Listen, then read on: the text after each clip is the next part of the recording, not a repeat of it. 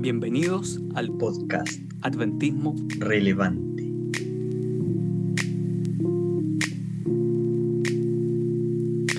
Bienvenidos al episodio número 33 de nuestro podcast Adventismo Relevante. Realmente estamos súper emocionados. La semana pasada adelantamos un poco cuál va a ser el tema que vamos a tratar el día de hoy, eh, que va a ser un tema, eh, yo creo que está creciendo mucho este tipo de tendencia, que es un cristianismo anárquico, un cristianismo que no me la juego con una institución, vale más lo que yo creo. Después vamos a ir profundizando un poquito más, que es realmente un tema súper apasionante y también súper actual. Yo creo que esto está creciendo, así que vamos a estar analizando un poco más el fenómeno, por supuesto siempre con la compañía de Alex. ¿Cómo está Alex? ¿Cómo está Nui Castel? Muy bien, muy bien. Aquí estamos en casi fin de año. Eh, importante, a pesar de que en realidad es, distinto el fin de año acá que, que en Chile. Chile diciembre es como víspera de vacaciones y acá es como una mini pausa antes de seguir nomás, básicamente. Así que eso es lo, lo que puedo decir por lo menos desde estas latitudes. Excelente, y con más frío que acá, por supuesto. Totalmente. Excelente. Igual eh, yo creo que fin de año, año nuevo, Navidad, en un país con un poco de nieve, un poco de lluvia, día frío, es mucho más rico que Chile, que hacen 35 grados como el día de hoy. Pero eh, es, lo que yo creo. Oye, una consulta, eh, entre Navidad y Año Nuevo, ¿eso es feriado, es vacación, así como tipo vacaciones de invierno? ¿O, se trabaja simplemente, se sigue trabajando? Que estábamos hablando de los feriados hace, un ratito atrás. No, la verdad es que eh, solo hay, bueno, 24, 25 el 24 siguen trabajando como mediodía, el 25 es feriado, el 27 y 20, Sí, hasta el 27 es como que hay feriado bancario, no feriado religioso en el fondo, y después como el 28, 29, 30 se sigue trabajando. Y me, me rectifican que el 28 no, no, no lo es, se sigue trabajando igual, así que tengo que ir a, a trabajar. Y después el, el, lunes, o sea, el lunes, porque el lunes, el, el 31 es feriado, y después primero ya se sigue todo el, en la vida. Pero bueno, la cosa, lo único diferente al final de todo es que el metro cierra eh, el, 20, el, 25, o sea, en Navidad no hay metro, no, no hay... Si usted quiere salir acá, tiene que irse caminando en su propio auto. Así que eso es interesante. Por lo menos en Chile el metro funciona igual, así que eso es interesante. No, en Chile funciona todo relativamente eh, normal en Navidad y año, Nuevo. Lo único que cierra el comercio, pero, pero el, transporte público sigue estando eh, funcionando. ¿eh? Por lo menos en Santiago, por lo menos en Santiago claro. es así. otra duda, otra duda. ¿Y puede, puede votar el, próximo domingo? no, no puedo. De hecho, oh, técnicamente, técnicamente soy vocal de mesa, pero bueno, ah, ahí está. ¿Cómo eso? ¿Vocal de mesa en Chile? Eh, claro, porque no, bueno, tengo mi domicilio todavía allá, no se podía hacer el cambio de domicilio, eh, eso se tenía que haber hecho en julio y recién hace poco que nos vinimos para acá, así que técnicamente soy vocal de mesa y no puedo asistir. Así que oh, eso. Wow, wow, wow. O sea, que, ¿pero te excusaste o.? Sí, pero no la multa Ah, ya, wow. Cosas misteriosas que ocurren. Oh, wow, brígido, brígido. Un consejo, después de, de, las elecciones presidenciales, usted se puede cambiar, creo que a los cinco días, dura como cuatro o cinco días. Sí, ah, ahí, ahí, comienza y ahí tengo que hacer el cambio de domicilio. Efectivamente. Excelente, excelente, excelente. Bueno, ese era el comentario político del día de hoy. No le vamos a preguntar por quién va a votar, compadre, pero eh, después analizaremos cómo, cómo estuvo, estuvo esta elección presidencial. lo, pues seguimos a la distancia, aunque en realidad yo no, no, no voy a participar, obviamente. Así que eso Acá, acá, el ambiente está, está, está, está caliente, ¿eh? está, no, no, está fácil el ambiente. La gente se pregunta en la calle, vaya a comprar algo y la gente está preguntando por la presidencial. Eh, un ambiente bien, bien tenso, no lo vi hace mucho tiempo acá en Chile. Pero bastante interesante. Mejor no, no abocamos al tema del día de hoy, ¿te parece, compadre? En vez de estar hablando de. No, no terminemos este hablando de, de, política. Exacto. Exacto. En vez de los afanes de este mundo, enfoquémonos con otro tipo de afanes, eh, como es el cristianismo anárquico. El cristianismo anárquico. Yo creo que este cristianismo anárquico, un poco acéfalo, que es, eh, son cristianos que son reacios, por ejemplo, a pertenecer a una institución, que critican mucho la institución, eh, no necesariamente como iglesia adventista, sino que también puede ser cualquier otro tipo de iglesia cristiana. Eso tenemos que tenerlo claro. no comprometerse con una comunidad, no comprometerse con una congregación no participar de manera activa, yo no quiero cargo, yo no quiero participar de eh, ningún otro grupo que me pueda comprometer mucho más. Ese es un cristianismo que está creciendo fuerte el día de hoy, no solamente dentro del adventismo, sino que a nivel general está creciendo este tipo de cristianismo anárquico. Yo creo... Eh, eh, que esta, la raíz de todo esto es esta sociedad líquida, esta sociedad light que nosotros estamos viviendo, eh, donde es altamente individualista, donde no queremos eh, comprometernos más allá, sino que simplemente hacer lo que a mí me gusta, no comprometerme, mi moral no es lo mismo que tu moral, lo que a mí me gusta, eso es la moral, en otras palabras, no existe una regla de fe, no existe unas reglas morales, y eso es, es parte de esta sociedad post postmoderna que estamos viviendo viviendo el día de hoy. Eh, yo creo que es una respuesta y ese tipo de sociedad está metiéndose dentro del cristianismo y también dentro del adventismo. Eh, eso es lo que yo creo que, que, es el resultado de, de esta sociedad líquida. Eh, ¿cómo, tú ves este fenómeno, Alex? Sí, eso es un punto influyente, súper fuerte, pero también existe una reacción contra religiones establecidas y mayoritarias eh, frente a los temas de, problemáticas internas que tiene. Por ejemplo, cuando se habla de sacerdotes y pederastia, por ejemplo, existe una amplia, eh, un amplio rechazo frente a eso, por lo tanto, la gente dice, no, con, con, con, ello, con ello yo no me meto. También está el tema de ciertas iglesias evangélicas y problemas monetarios, donde existen pastores que se llevan el dinero finalmente y encuentra eh, la reacción de la gente, no, ahí, tampoco me meto. Entonces al final se termina encasillando el, el cristianismo, que es, el mayoritario justamente en, en Occidente en, este caso, y, decir, no, las religiones organizadas son una fuente de problemas, yo no me meto en eso. Yo vivo mi espiritualidad, pero no soy religioso, y eso se da bastante fuerte. Entonces ahí están en juego esas dos cosas. Uno, justamente este concepto de, del poco compromiso y que en cierto sentido radica en un egoísmo de vivir mi vida como yo quiero, que es fuerte. Y por otro también está justamente este, este concepto de reacción frente a, a problemas puntuales y que en algunos casos es reiterado en ciertas organizaciones y que finalmente termina diciendo, haciendo pensar a la gente, todos son iguales, por lo tanto no, yo los descarto a todos. Y y es un problema, es justamente eso. Yo creo que ahí están en juego esas dos cosas. Y, este, este movimiento está creciendo. Yo creo que este es un movimiento sin forma y evidentemente que es anárquico, pero está creciendo cada día más. Yo lo veo en congregaciones locales y no solamente adventistas, vuelvo a insistir, esto es parte del cristianismo general y yo creo que Alex le diste un punto súper importante que es el tema de, de, todo lo que ocurrió durante el último tiempo, casos de corrupción, casos de, de los pederastas, por ejemplo, dentro de la Iglesia Católica, abusos de poder, abusos de conciencia, abuso económico y que eso ha repercutido a que hoy día, lo hemos mencionado bastante también en nuestro podcast, que existe esa adversión a, todo lo que es cristiano, existe como eso, eso es retrógrado y ya estamos viviendo otra época de transformaciones eh, y, ya no es, ya el cristianismo ya no es simplemente.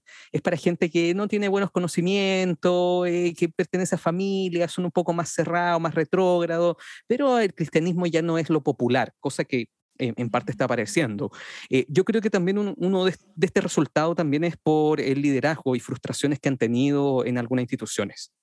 Eh, evidentemente han sido gente rota, es gente rota, es gente rota por abusos de poder, abusos económicos, abusos de, todo tipo, y, en vez de nosotros mostrarle amor, simplemente ellos, eh, es un mecanismo de defensa que han tenido por un trauma que han vivido dentro de, sus vidas. Eh, pero, y justamente por lo mismo, como no vivieron el amor cristiano, eh, empezaron a engendrar también un poco de, recelo, de cinismo, de provocación, y en sus comentarios en su forma de actuar, eh, habla mucho acerca de, este cinismo que hay dentro de la institución, mucha provocación, ¿no? Ustedes están equivocados, eh, tenemos que amar absolutamente a todos, eh, pero vuelvo a insistir, son víctimas, son víctimas, gente que es frustrada y, y tratan de entremezclar un poco los errores, errores conceptuales que ellos tienen con las virtudes del mismo Evangelio como por ejemplo el tema de que Dios es amor.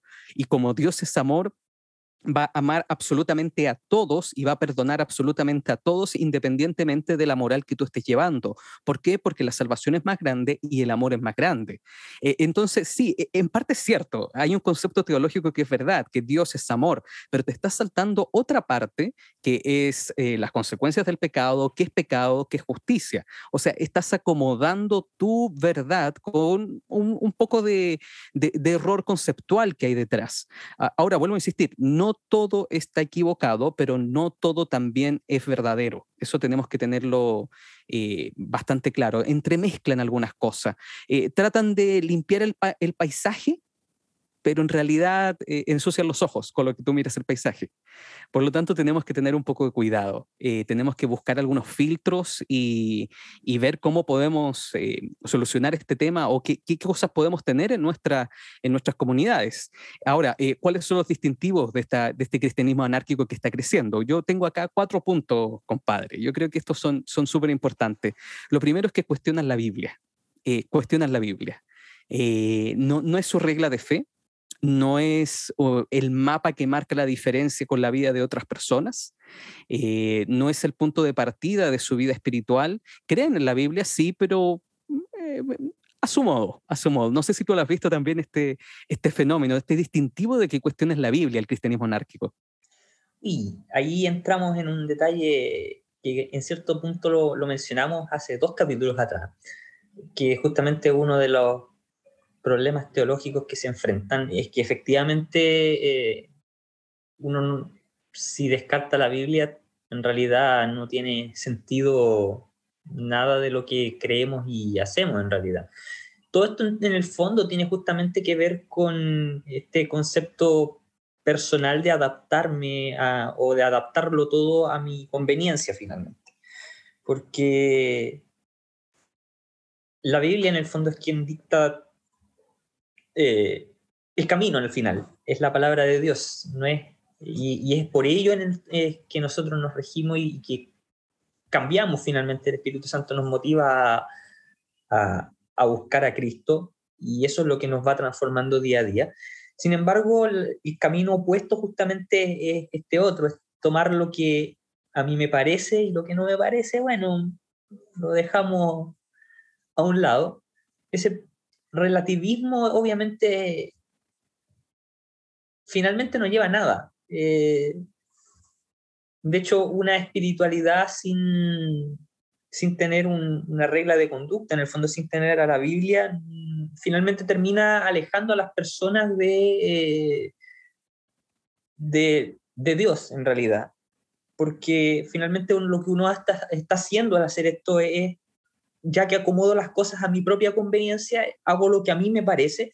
Entonces, si en algún momento yo me siento más secularizado, bueno, es porque a mí me parece y por lo tanto en realidad eh, ya no importa lo, lo demás, sino que importa lo que yo estoy sintiendo. Así que en realidad eso me termina alejando finalmente. No tengo un ancla que me mantiene eh, y me, me orienta hacia Dios, sino que voy a la deriva por mis pensamientos, porque finalmente mis pensamientos son engañosos y son fluctuantes. En realidad, a veces lo que uno quiere un día, al otro día ya no lo quiere. Entonces, si el, patrón de conducta es lo que yo siento, eh, finalmente voy a terminar eh, inevitablemente en cualquier otro lugar distinto al que partí originalmente. Porque nosotros cambiamos continuamente con la interacción con las personas, cambiamos con la, las cosas que experimentamos, por lo tanto, finalmente vamos a terminar siendo distintos de antes. Y si no hay un punto que me diga cuál es el camino, no voy a tener forma de reorientarme y mantenerme en, un punto. Voy a terminar fluctuando hacia quién sabe dónde. Entonces, es importante tener en cuenta de que como cristianos creemos que la Biblia es la palabra de Dios, es la regla de fe conducta, Y, y qué importante es mantener eso. Yo creo que si pensamos que nuestro pensamiento y lo que sentimos es la regla de conducta, como yo me siento es como vivo la espiritualidad, eh, realmente no tenemos nada al final. No, basta ver observacionalmente, empíricamente, que si uno toma este camino, finalmente uno se absorbe por la vida nomás, termina haciendo su trabajo, sus gustos personales, pero en realidad eh, el espacio para dedicarle a Dios en realidad desaparece completamente. Y, no solamente eso, sino que cuando yo no tengo la Biblia como una regla de fe, como una regla moral, me transformo en alguien eh, neutro, un, alguien amoral, y sabemos que dentro de la Biblia existe lo que es verdad, eh, vivir por un camino que es verdad y también aquello que es falso. O sea, no existen matices en mi vida, porque todo vale la pena. Lo, que tú crees es válido y lo que yo creo también es válido. Y esa es una conducta que tenemos que tener un poco de cuidado porque tampoco crecemos en el camino del cristiano. Eh, simplemente yo me dejo guiar por lo que está a mi alrededor, por lo que yo creo, por lo que yo pienso. Y sabemos que una de las cosas importantes de la palabra de Dios es ser guiados por Cristo. Eh, entonces, eh, en ese seguimiento de Cristo, en este camino de santificación, antes de que Cristo venga, voy forjando mi carácter, voy forjando mis relaciones, voy forjando mi espiritualidad con Dios, mi confianza, mi gratitud, mi liderazgo, mi forma de poder criar a los hijos, de criar a tu familia, de, de conducir al resto, de pertenecer a una comunidad. Pero si yo no creo en la palabra de Dios, simplemente voy a creer en lo que yo creo y no voy a tener ninguna instancia de crecimiento. Ahora, te voy a dar un ejemplo, compadre Alex, que es el Salmo 119, 105. Es un texto clásico. Conocidísimo. Conocidísimo. ¿Qué dice el Salmo 119, 105, Alex? Lámparas a mis pies, tu palabra, lumbrera mi camino pero clásico de clásicos, ¿verdad? Eh, ahora, por ejemplo, en ese versículo, ellos dicen que la palabras, la palabra que ocupan ahí es lo mismo que logos, que se puede traducir también como verbo, por lo tanto, aquí no está hablando acerca de la Biblia, sino que está hablando acerca de Jesús. Chan, chan. Por lo tanto, eh, fíjate cómo están desvirtuando un poco este, este texto. Ahora, eh, evidentemente un texto fuera de contexto es simplemente un pretexto, pero si tú lees los textos que están más adelante, eh, toda la, la, perícopa desde el versículo 97 hasta el versículo 104, te vas a dar cuenta de que está hablando acerca de los mandamientos y después todo lo que venga a ver, la siguiente perícopa, la perícopa son... para, nuestros auditores, el subtítulo, eso que está en negrita, que tú lees eh, de repente el subtítulo que aparece en la Biblia entre medio de los versículos, que eso no es parte de la misma, eh, de la misma Biblia que se ocupa para poder entender el contexto, eh, eso se llaman perícopas.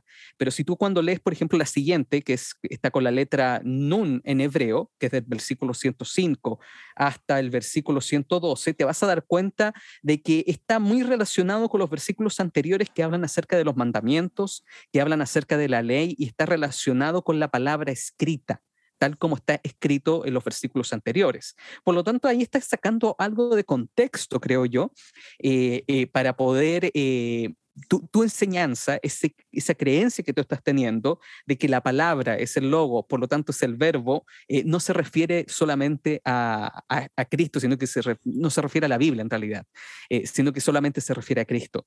Eh, hay, por ejemplo, hay un distintivo por el cual se están saliendo del contexto para que su verdad sea, esté más presente.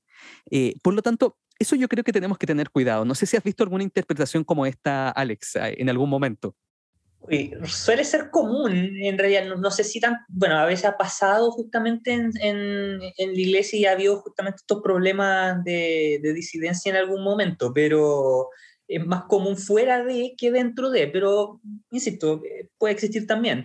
Pero ahora, ejemplo puntual, no, no, no recuerdo así como para mencionar algo, pero creo que en realidad es importante el punto porque, y precisamente eh, cuando no existe una comunidad de fe, una iglesia donde podamos compartir y poder eh, dialogar, finalmente uno termina cayendo frente a estas cosas. Suele pasarle mucho a las personas que estudian harto y que tienden a tener naturaleza más bien solitaria, de, es como, oh, encontré esta verdad y, y, todos, todos ustedes están mal.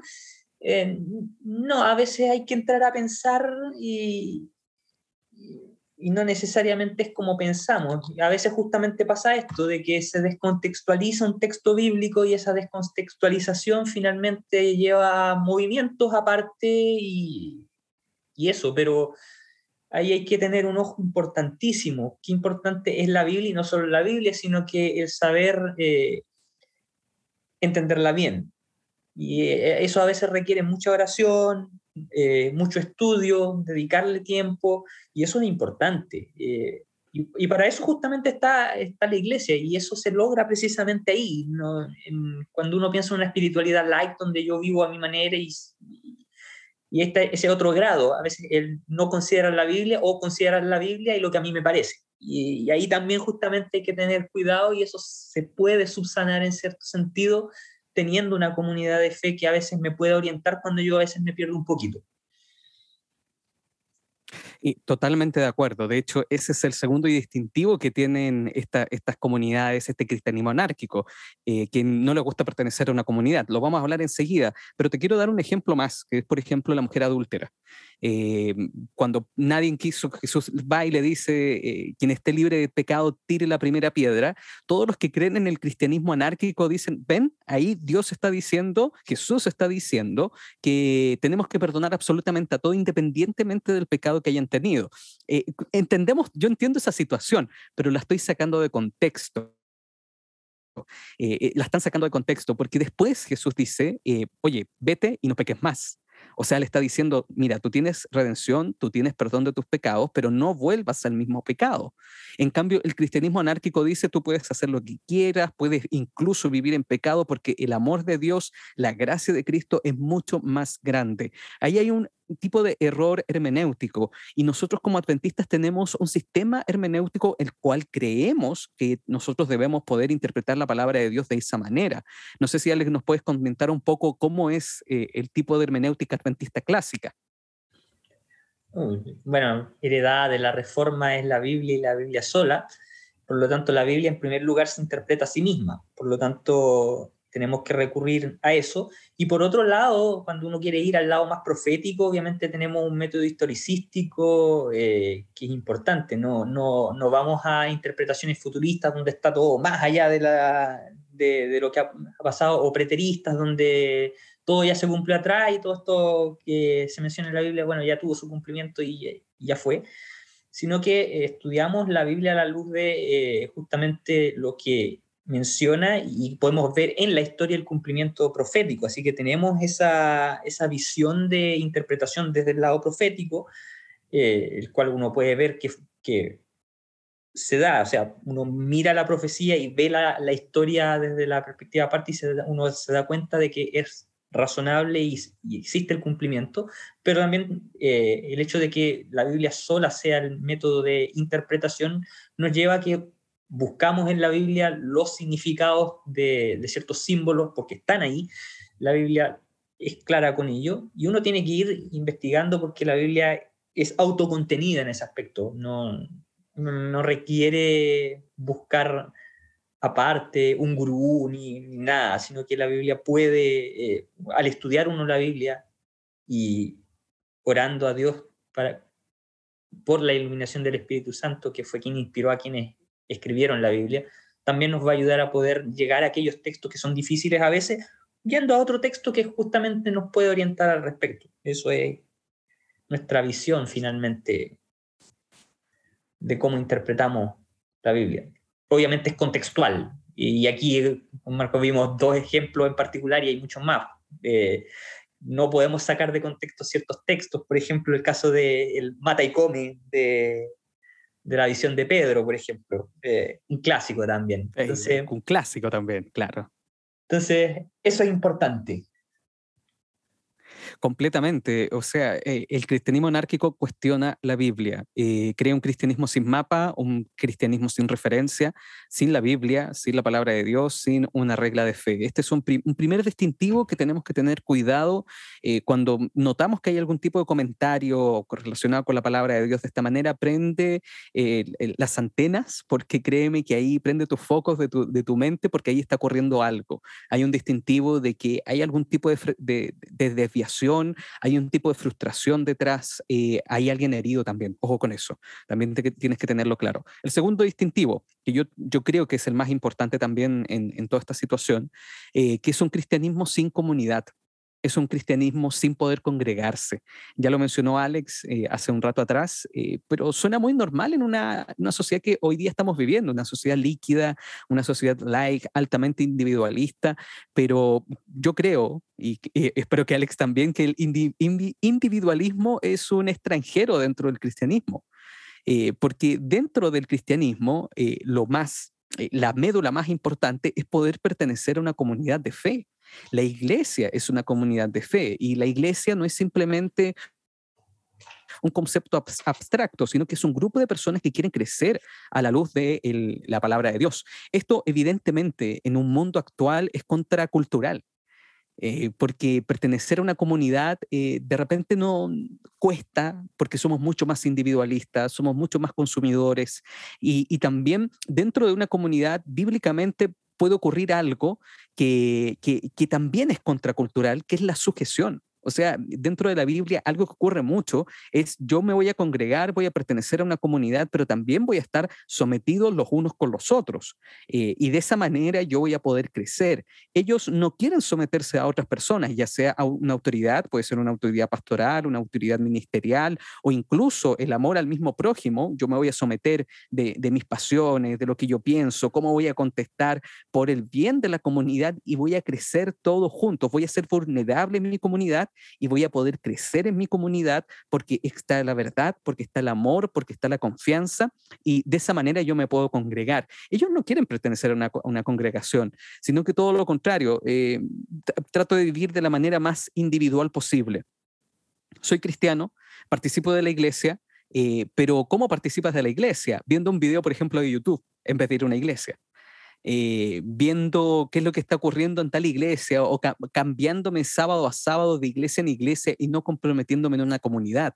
Eh, tenemos que tener un poco de cuidado. Yo creo que, Alex, esto, este caso sí tú lo has visto muchas veces, ¿verdad? Sí, pero aquí yo creo que una cosa importantísima que hay que entrar a pensar, eh, que debemos pensar como iglesia finalmente también, es el hecho de cómo enfocamos nuestra comunidad. Eh, porque muchas veces se puede dar el argumento de las personas que dicen, no, en realidad yo no necesito ir a la iglesia porque yo puedo adorar en mi casa, total, Dios está en todas partes, así que yo puedo, yo puedo tener mi culto en la casa, puedo tener mi culto personal, no necesito ir a la iglesia. Cuando uno ve la iglesia como solo como un aspecto cultico, estamos cayendo en un problema, porque precisamente eh, si hablamos de culto, si hablamos de adoración, eso efectivamente eh, es algo que debemos realizar todos los días, eh, familiarmente, personalmente. Así que no es solo eso, porque si, si vemos la iglesia solo como un lugar para adorar, estamos quedando cojos. La iglesia no es solo para adorar, eso es importante. La iglesia también tiene un aspecto misional y ese aspecto misional no se puede lograr de manera individual. Y precisamente cuando las personas piensan en no comprometerse con la asistencia a una iglesia o, con el compromiso a una comunidad, es porque no han pensado en que la iglesia no es solo asistencia cúltica, sino que también tiene una componente que necesita la interacción con otros, que tiene que ver con el aspecto misional, porque para cumplir la misión, la iglesia fue capacitada por el Espíritu Santo con dones. Cada parte de la iglesia, cada componente de la iglesia tiene un don. Y la conjunción de todos estos dones precisamente hace que pueda funcionar esta iglesia para poder alcanzar a otros. Hay personas que tienen un don para poder enseñar, hay otras personas que tienen un don más para poder recibir, otros para sanar, etc. Por lo tanto, la unión de todas estas partes forma un cuerpo tal que permite alcanzar a otros. No es solo un aspecto cúltico. Si hablamos solo de la iglesia como aspecto cúltico, efectivamente, eh, es, si solo eso en realidad casi no tiene sentido ni razón de ser. Pero cuando nosotros le devolvemos a la iglesia su aspecto misional, entonces no hay lugar para el aspecto light de decir en realidad yo no necesito a la iglesia, no necesito congregarme, porque para cumplir una misión yo necesito de los otros dones para que juntos podamos alcanzar a los demás. Yo creo que eso es, crucial en, en, cómo pensamos nuestra iglesia. Si estamos pensando solo en los programas en la iglesia, nos falta algo más. Si estamos pensando solo en la parte misional, también nos falta algo más, que tiene que ver con un aspecto de, eh, de, comunión, de camaradería y también de alabanza. La iglesia no es solo un aspecto, es un aspecto mucho más amplio.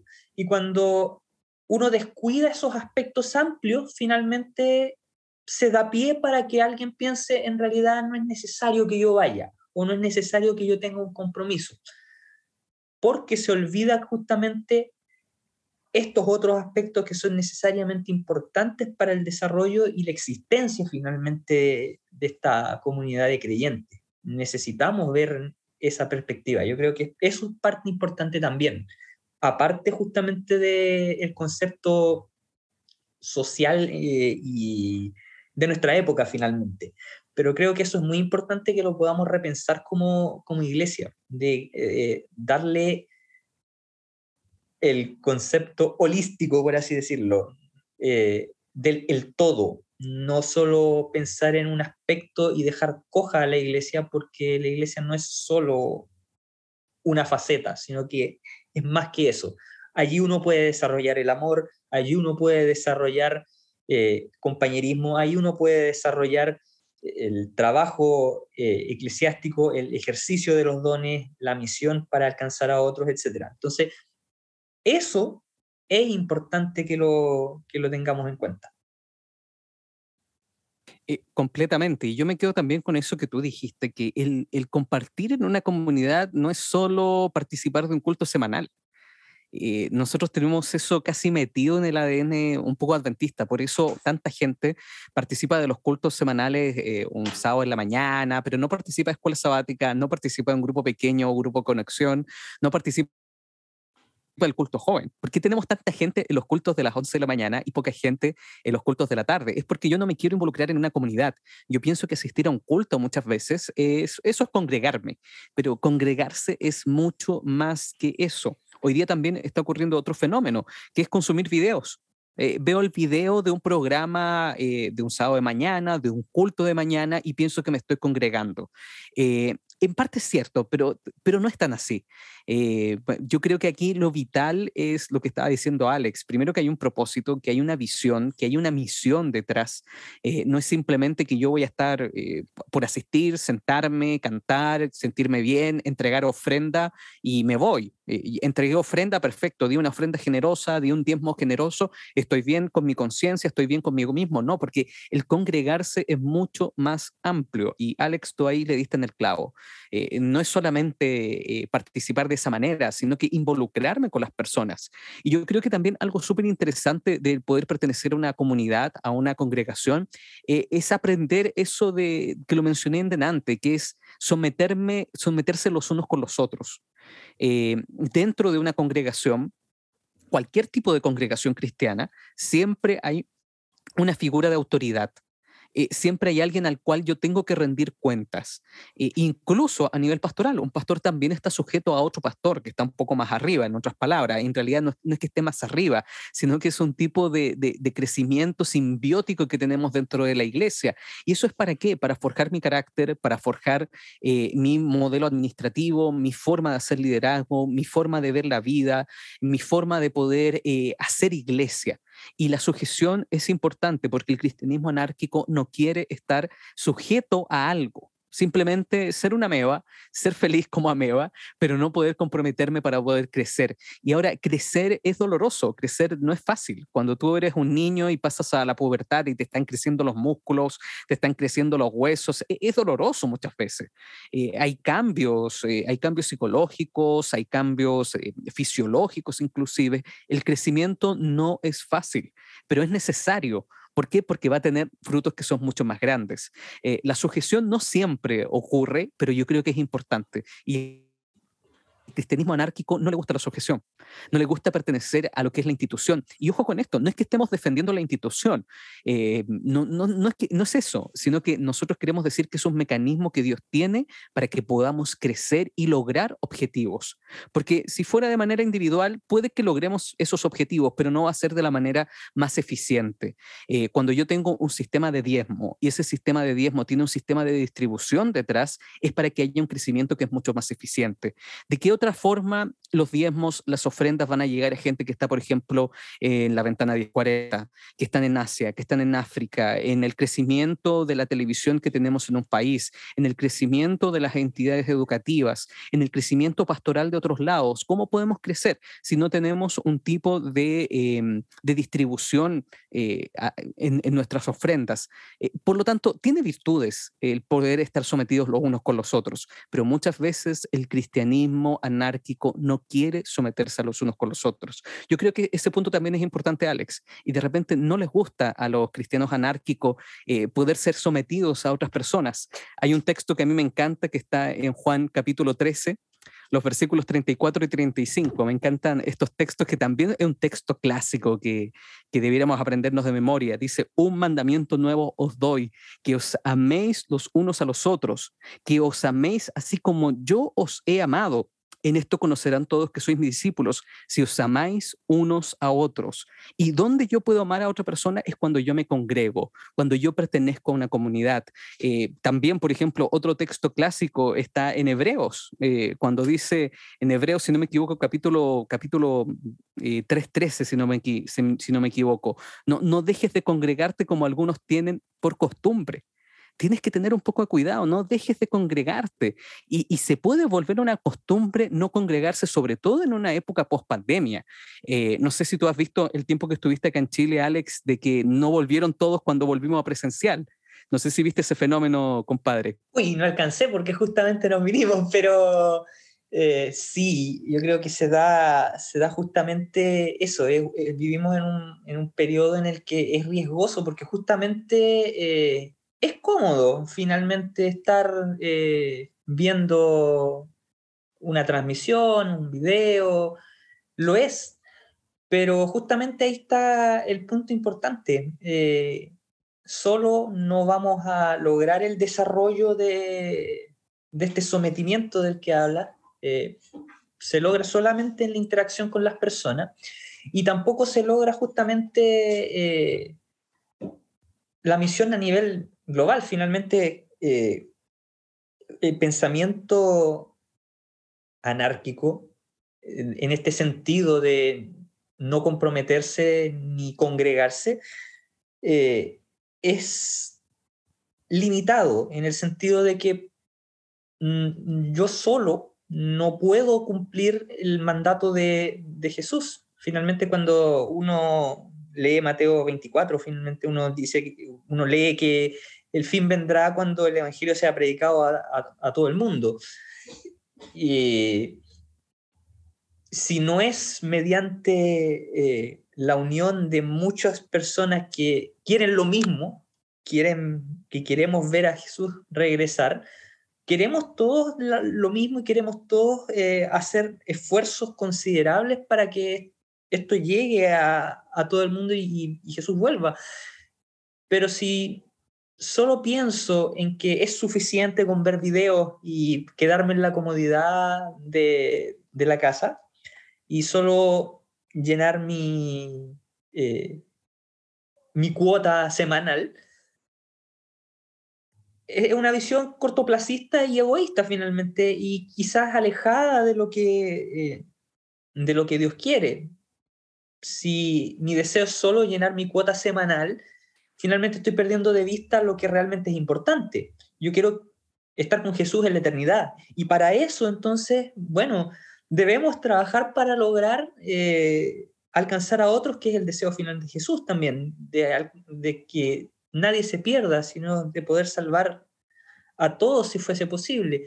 Por lo tanto, si queremos eso, si queremos, tenemos que congregarnos, tenemos que trabajar juntos, tenemos que, y en ese trabajar juntos justamente a veces tenemos que eh, bajar un poco la cabeza porque quizás eh, soy un poco acelerado, atarantado y quiero hacer cosas y a veces no son las mejores. Mis hermanos me dicen, no, ese no es el camino. a veces yo tengo que decir, sí, tienen razón y someterme. Y eso se va desarrollando justamente en la medida que podemos trabajar juntos en comunidad como iglesia. Y, yo creo que es importante eso. Yo creo que es necesario tener en mente la visión de lo trascendente. Si me quedo solo con no, basta con que yo pueda ver un video o yo pueda eh, hacer las cosas a la distancia, finalmente no voy a ser capaz de cumplir el cometido de Jesús de ir y hacer discípulos. Va a ser limitada mi esfera de influencia y no voy a lograr eh, el gran objetivo. Eso es necesario meditar.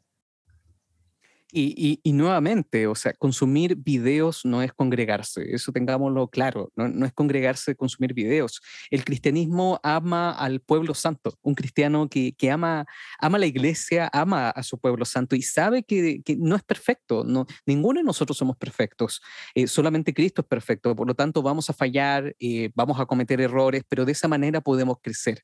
Eh, no, vuelvo a insistir, también dentro de una iglesia podemos tener este sometimiento, los unos con los otros y, puede contrarrestar, de esa manera puedo contrarrestar mi naturaleza pecaminosa. También hay algo eh, pedagógico detrás por el cual Jesús también quiso que nosotros fuéramos sometidos los unos con los otros, que nos amáramos a pesar de las diferencias, que crezcamos juntos como pueblo de Dios, es para que también mi naturaleza se pueda contrarrestar, esa naturaleza pecaminosa que yo tengo y pueda crecer también en la gracia. Eh, pero si yo no pertenezco a una congregación, eh, me va a costar mucho más poder crecer. Pero ahí tenemos que tener cuidado. Ahora, evidentemente, este sometimiento los unos con los otros muchas veces va a generar abuso. Y, han ocurrido abusos, lo estuvo comentando Alex, eh, abusos eh, por, ya sea por, por formas de, de, ofrendar, por malversación económica, eh, por abusos sexuales también, por abusos de conciencia, por abusos de poder. Y, y, si tú en algún momento le queremos decir a esos auditores, tú sufriste algún tipo de abuso de ese tipo, como iglesia también te queremos pedir disculpas. Eh, no somos las personas perfectas y a lo mejor hemos cometido esos errores como iglesia. Y de hecho la iglesia a nivel general lo ha cometido en algún momento. De hecho, por eso han salido tantas noticias. Y no, me refiero solamente, ojo con esto, no me refiero al adventismo, me refiero al cristianismo en general. Eh, como cristiano y parte de este cristianismo general, también te queremos pedir disculpas si tú has vivido esas oportunidades de abuso, eh, que, en realidad no son oportunidades, todo lo contrario, son cosas muy desafortunadas. pero por lo mismo, también tenemos que sujetarnos los unos a los otros, incluso aquellos que están en una esfera de poder un poco más alta, porque de esa manera podemos crecer eh, eh, en la gracia, eh, unidos a la gracia de Cristo.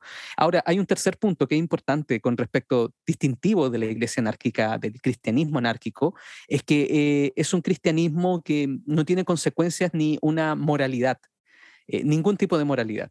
ellos hablan muchísimo de del universalismo. No sé si has escuchado alguna vez ese término, Alex, el universalismo.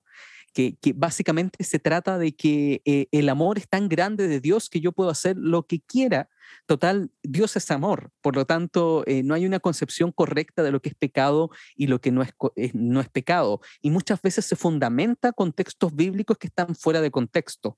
Eh, ahí tenemos que tener un poco de cuidado, porque el punto de partida, efectivamente, Dios es amor, pero como Dios es amor, todos somos salvos, yo puedo hacer lo que quiera, yo creo en mi, en mi moralidad, el amor de Dios es universal y este universalismo también se está metiendo mucho dentro del cristianismo y también incluso dentro del adventismo. No sé si tú también lo, lo has visto en algún momento, Alex.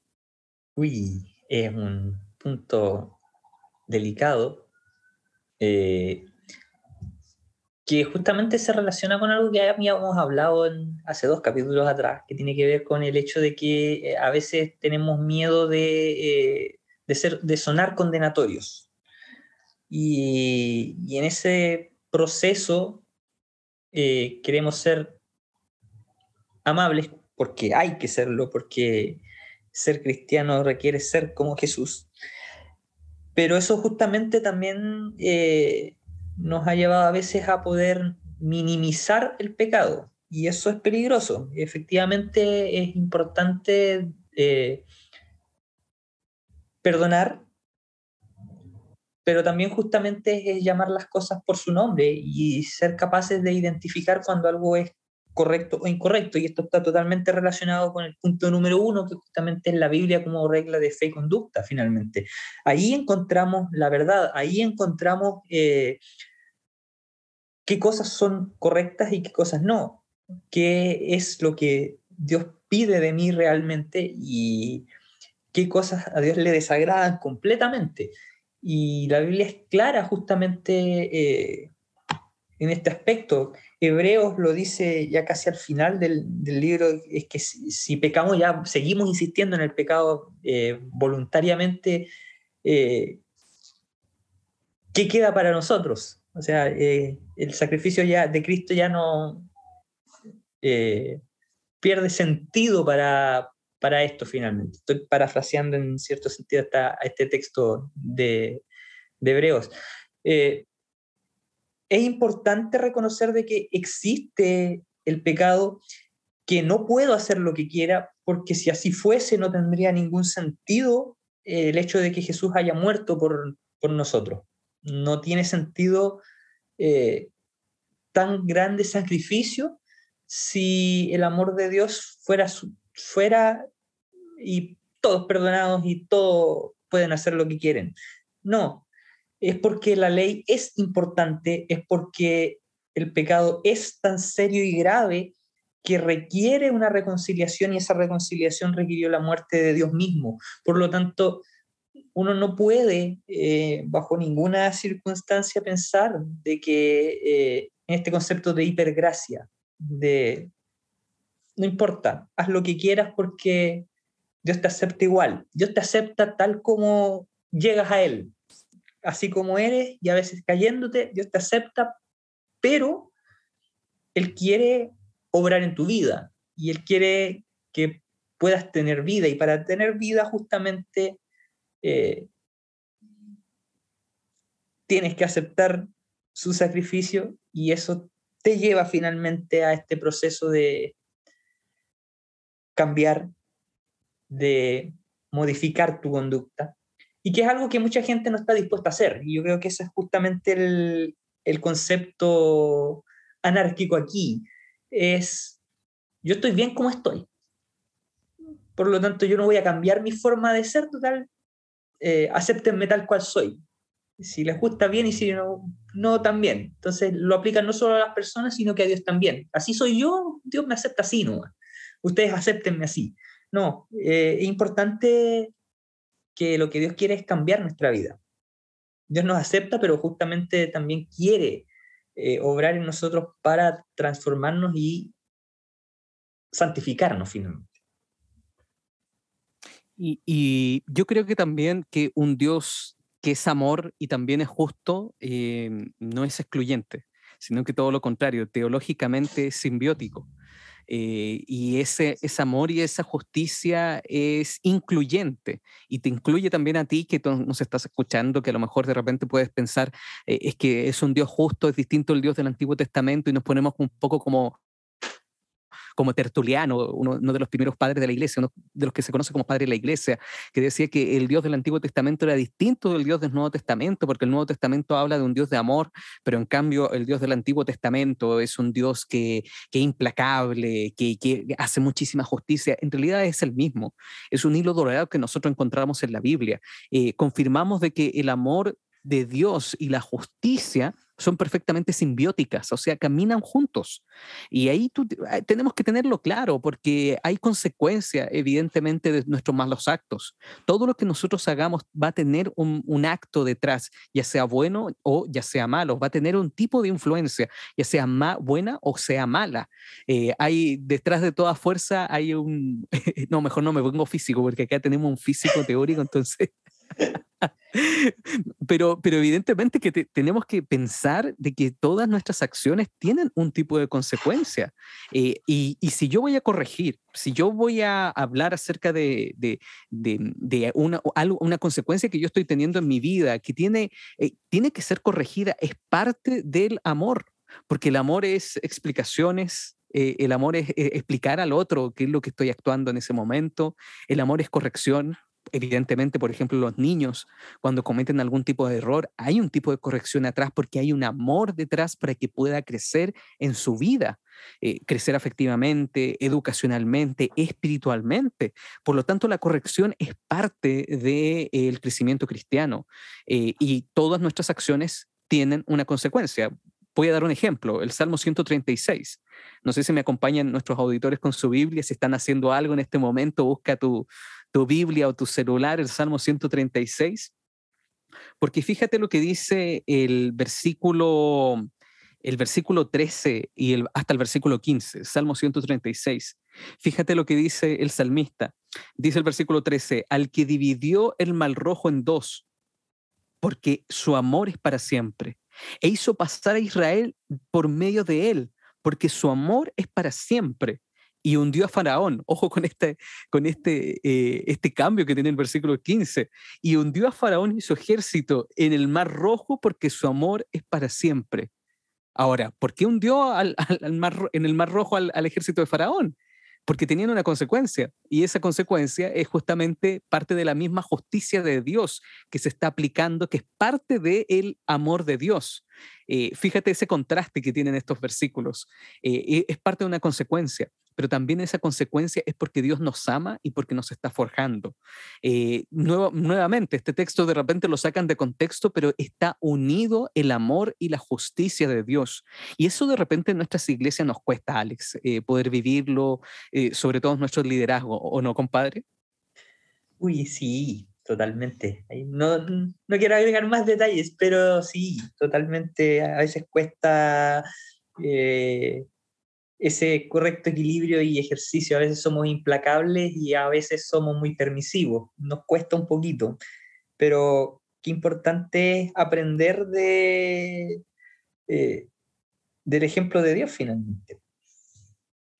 Exacto, y yo creo que también otro ejemplo bíblico importante es lo que está en Mateo capítulo 24, este, este discurso que tiene Jesús, este sermón que tiene Jesús, el famoso sermón escatológico de Mateo capítulo 24, eh, cuando habla cómo va a ser el tiempo del fin y les da consejos a sus discípulos y, les comenta y los advierte también cómo va a ser, que tienen que estar velando y también da algunos ejemplos en Mateo capítulo 24, no los vamos a leer ahora por temas de tiempo, de que si tú no te mantienes fiel y te eres infiel, no, no vas a perseverar y no vas a tener eh, la corona de vida eterna, no vas a llegar al cielo ni vas a cumplir tu propósito ni tu misión.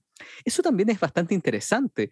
Eh, también es bastante interesante porque en Mateo capítulo 24 Jesús está diciendo que no es solo preparación, sino que también parte de pertenecer a una comunidad es evangelismo, es misión, y eso es parte también de las consecuencias morales que voy a tener en mi vida, es parte de la justicia de Cristo. Por lo tanto, tenemos que tener un poco cuidado. Un poquito más adelante, por ejemplo, en Mateo capítulo 25, eh, ahí Jesús está diciendo, ¿sabes qué? Aún los que me dicen Señor, Señor, no necesariamente por ser cristiano, tú te vas a salvar detrás puede que tengas una mala concepción detrás. Por lo tanto, tienes que velar cada día, permanecer fiel, creer en su amor, creer en su justicia y tratar de depender más de su Espíritu Santo.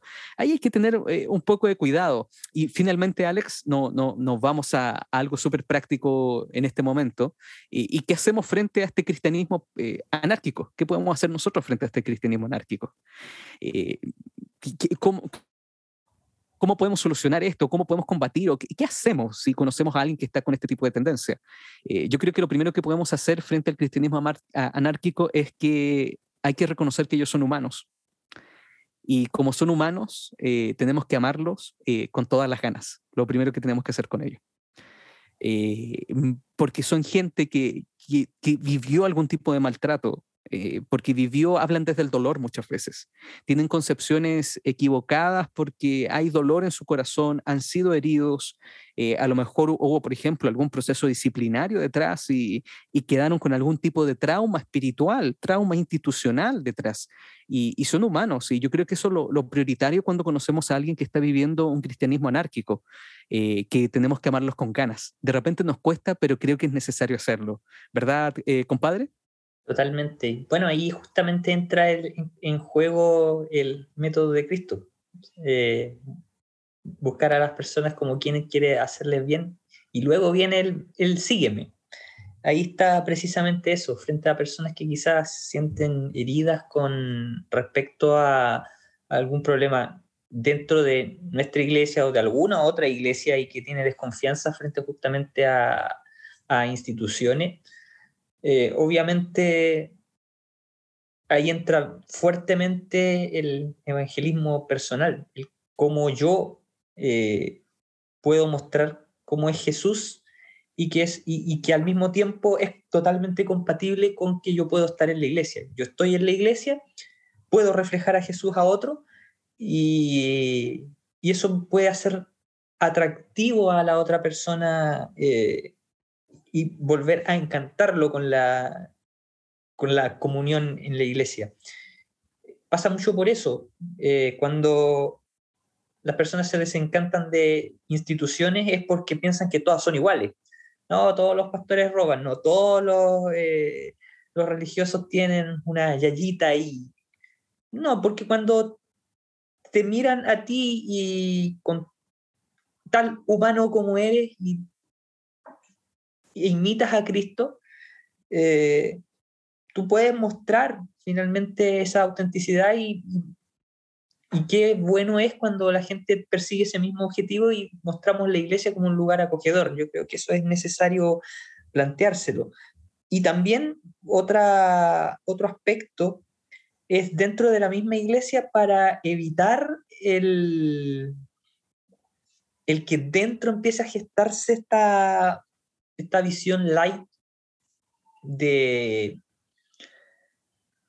volverse anárquico dentro de la iglesia es ocuparnos, ocuparnos en, el ejercicio de nuestros dones dentro de la iglesia. Cuando nos mantenemos ocupados en la misión, no hay espacio para, eh, para volverse crítico, no hay espacio para volverse eh, anárquico, para decir, no, yo no soy necesario, yo puedo, puedo vivir mi vida solitario. Si me mantengo ocupado y veo cómo todos trabajamos en conjunto, nos damos cuenta que como cuerpo avanzamos.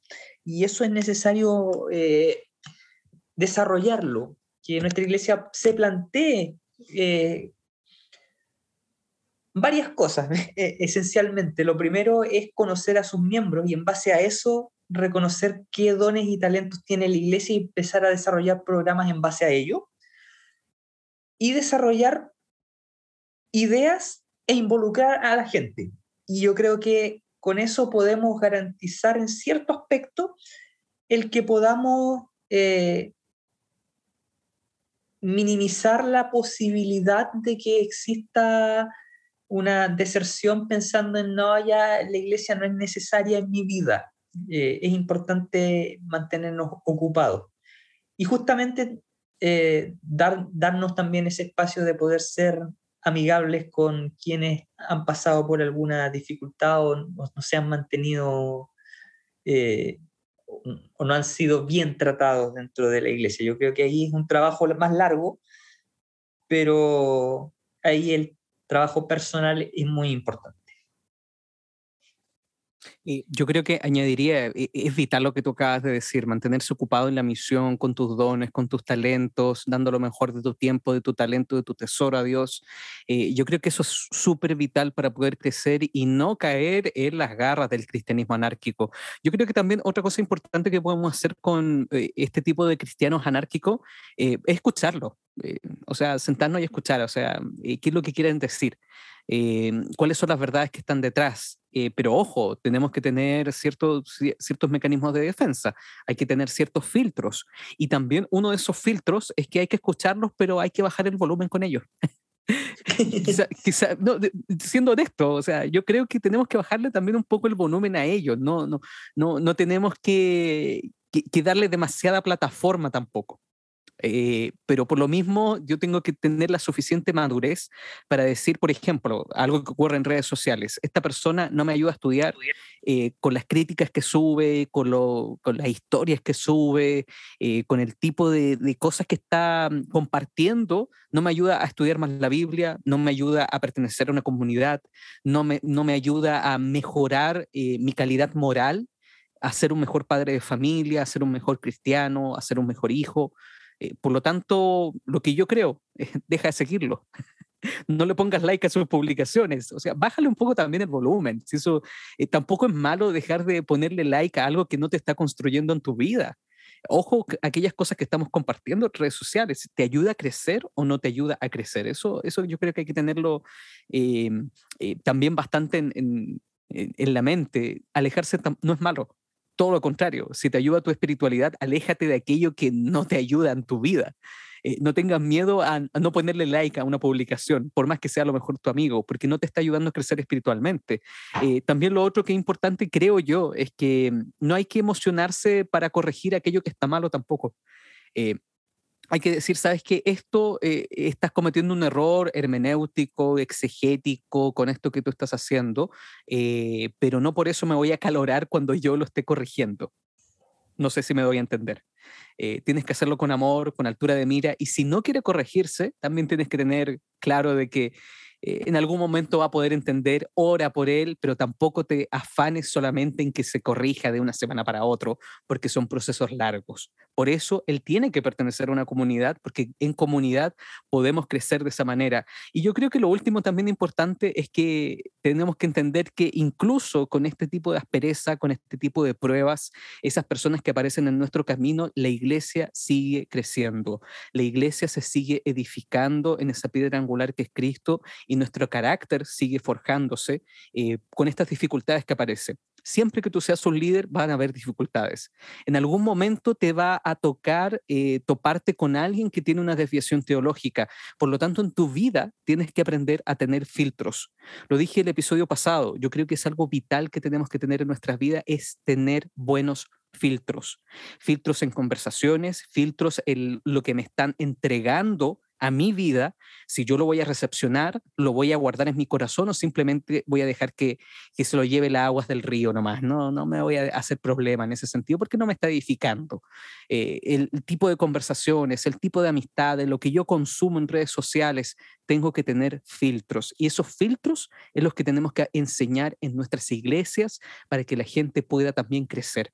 Yo creo que eso es, es vital para poder combatir el, el cristianismo anárquico. No sé si tienes algún punto más que te gustaría añadir eh, en cómo combatir a este cristianismo anárquico, Alex. No, creo que le has dado justamente a los aspectos importantes también. Yo creo que es muy importante eh, escuchar muchas veces, pero también hay momentos en los cuales uno tiene que ser capaz de decir eh, suficiente. Creo que a veces es bueno aquello. Creo que no, no agregaría nada más en este, en este caso. Eh, bueno, yo creo que eh, lo último que hay que agregar es que ten buenos filtros en tu vida y lo segundo, eh, fórmate bien. Yo creo que a todos nuestros auditores, aquellos que están escuchando, tengan una buena formación. Y yo creo que escuchando este podcast te ayudamos con un granito de arena a que tú puedas crecer en tu vida espiritual. así que ayúdanos a compartir este podcast. Eh, es un proceso de formación que nosotros estamos teniendo. Esto no es una cátedra, es una conversación entre amigos que de repente lo tomamos algunos puntos de manera tangencial, pero es parte de un podcast. Pero si tú escuchas un buen podcast, lees buenos libros, conversas con buenos amigos, tienes relaciones saludables, tu iglesia también va a ser más saludable. Tu iglesia va a crecer en formación, tu liderazgo va a crecer. Por lo tanto, siempre tenemos que escudriñarlo todo y retener lo bueno. Yo creo que eso también es vital para poder combatir a este cristianismo anárquico. Vuelvo a insistir, es algo que está creciendo de manera fuerte dentro del cristianismo, pero tenemos que aprender a limitarlo en nuestras vidas, en nuestras comunidades. Compadre Alex, eh, próxima semana nos vemos. Si Dios así lo quiere, tendremos un episodio muy relevante. Excelente, vamos a estar hablando un poquito de Mateo 18, ¿no, Alex? Así es, ahí vamos a entrar a, a detallar cosas que ocurren en las iglesias y que es bueno conversarlas. Es bueno, siempre es bueno. Por supuesto, así que muchísimas gracias a todos nuestros auditores que nos han acompañado en este episodio. Ya, ya llevamos casi una hora de grabación. Lo puedes compartir con tus amigos, con tus iglesias, con tus comunidades, eh, con tu equipo pastoral, ministerial, con tus GTIN. Los puedes compartir este episodio. A nosotros nos ayuda mucho. También quiero agradecer porque por interno a mí me mandaron muchos pantallazos eh, de que este es su podcast favorito. me llamó mucho la atención. Se me olvidó compartirlo contigo, Alex, pero me mandaron hartos pantallazos por, por, por Instagram y también por, por WhatsApp eh, relacionados con esto, eh, lo mejor del año 2021 en Spotify. Así que... lo, lo vi en varias personas, pero qué genial.